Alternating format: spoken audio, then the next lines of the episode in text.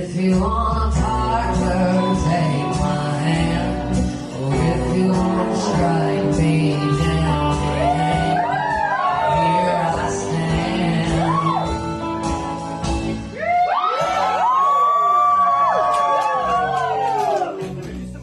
Alors, je m'appelle Hugo, j'ai 32 ans, je suis, euh, comment on va dire ça, responsable, on va dire, de Cabaret Mademoiselle et The Agenda aux côtés de Renaud, qui est mon compagnon dans la vie de tous les jours, que j'ai rencontré au Cabaret Mademoiselle d'ailleurs.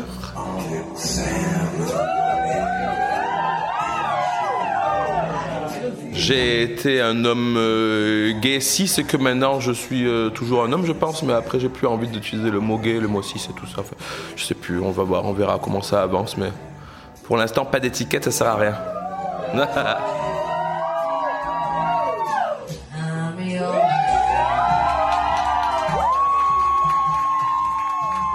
Je viens du sud de la France à la base, donc euh, j'ai habité dans des grandes villes comme Paris ou comme Londres avant d'arriver à Bruxelles, mais j'ai toujours eu l'impression, avant d'arriver à Bruxelles, du coup, qu'on était, que j'étais pas très au courant de ce que comportait réellement la communauté LGBTQIA+, alors que je traînais euh, dans beaucoup d'endroits euh, LGBTQIA, euh, que ce soit à Paris ou, à, Londres. Et en arrivant à, Bruxelles, en quelques semaines, j'ai eu l'impression que, que, tout, ce spectre-là a éclaté, en rencontrant d'autant plus de personnes avec leurs histoires, leurs pronoms, leur genre, leur non-genre, tout ça.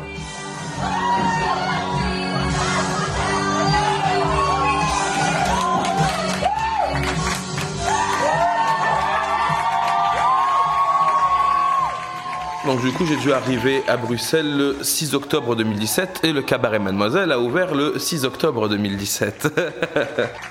j'ai découvert le quartier une semaine après, à, aller visiter des appartements avec mon ancien coloc. On est dans un bar qui s'appelle le Café Charbon. On a demandé où est-ce qu'on pouvait sortir la nuit et ils nous ont dit, eh ben, vous avez soit chez maman qui est là depuis 25 ans, soit le cabaret Mademoiselle qui vient d'ouvrir, mais vous allez jamais rentrer parce qu'il y a la queue depuis que ça a ouvert. euh, C'est insupportable, personne ne peut y rentrer. Il faudrait y aller un autre jour. Chance pour nous, il y avait la place. Je suis arrivé à un show, c'était incroyable, l'entrée très gratuite, ce qui n'existe quasiment pas de Paris, là où on venait à la base. Entrée gratuite, les boissons pas chères, le personnel incroyable, les shows incroyables, et Mademoiselle Boop sur scène.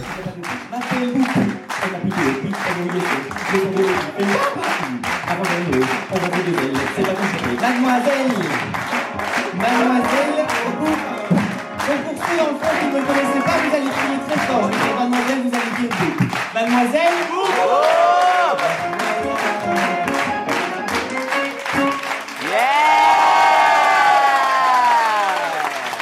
Et euh, ben, en fait, c'est devenu mon QG. Donc, euh, on a essayé d'aller dans d'autres endroits avec mon coloc de l'époque euh, tous les week-ends. Et puis, à chaque fois, on revenait au cabaret parce qu'on n'y retrouvait pas l'ambiance. Et puis, qu'en fait, on se sentait bien qu'au cabaret Mademoiselle. Donc, euh, quasiment, Mademoiselle Boop était sur scène à l'époque quasiment tous les week-ends. Au bout d'un moment, en force de devenir assez euh, client régulier, on a été admis par les équipes du bar à rester avec eux après la fermeture. Et puis, un jour, j'ai rencontré Renaud.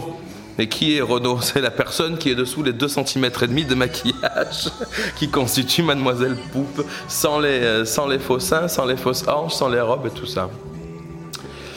Et puis, bon, je sais pas, je pense qu'on a dû partager un ou deux verres ensemble sur des soirées ou papoter un peu, chanter des chansons de Disney parce que c'était un peu euh, comme ça que ça fonctionnait au cabaret à l'époque. Et puis je pense qu'un soir un peu éméché, euh, nous deux, nous dix, nous cinquante, qu'on était dans le cabaret, euh, j'ai dit, j'ai lâché derrière le bar, alors que Renaud était encore en train de se démaquiller, que j'aimais bien euh, en civil, alors du coup Renaud, pas Mademoiselle Boub, mais Renaud euh, en civil. On m'a signifié qu'apparemment c'était à peu près réciproque. Renaud est revenu des loges, on devait être une quinzaine dans le bar, il y avait notre amie la Big Bertha, notre marraine de cœur et notre amour qui était là. On est monté faire une photo euh, 10 secondes sur une sharing box qui, qui est The Agenda maintenant, mais qui à l'époque se trouvait à l'étage du cabaret. Et quand on est redescendu, il n'y avait plus personne.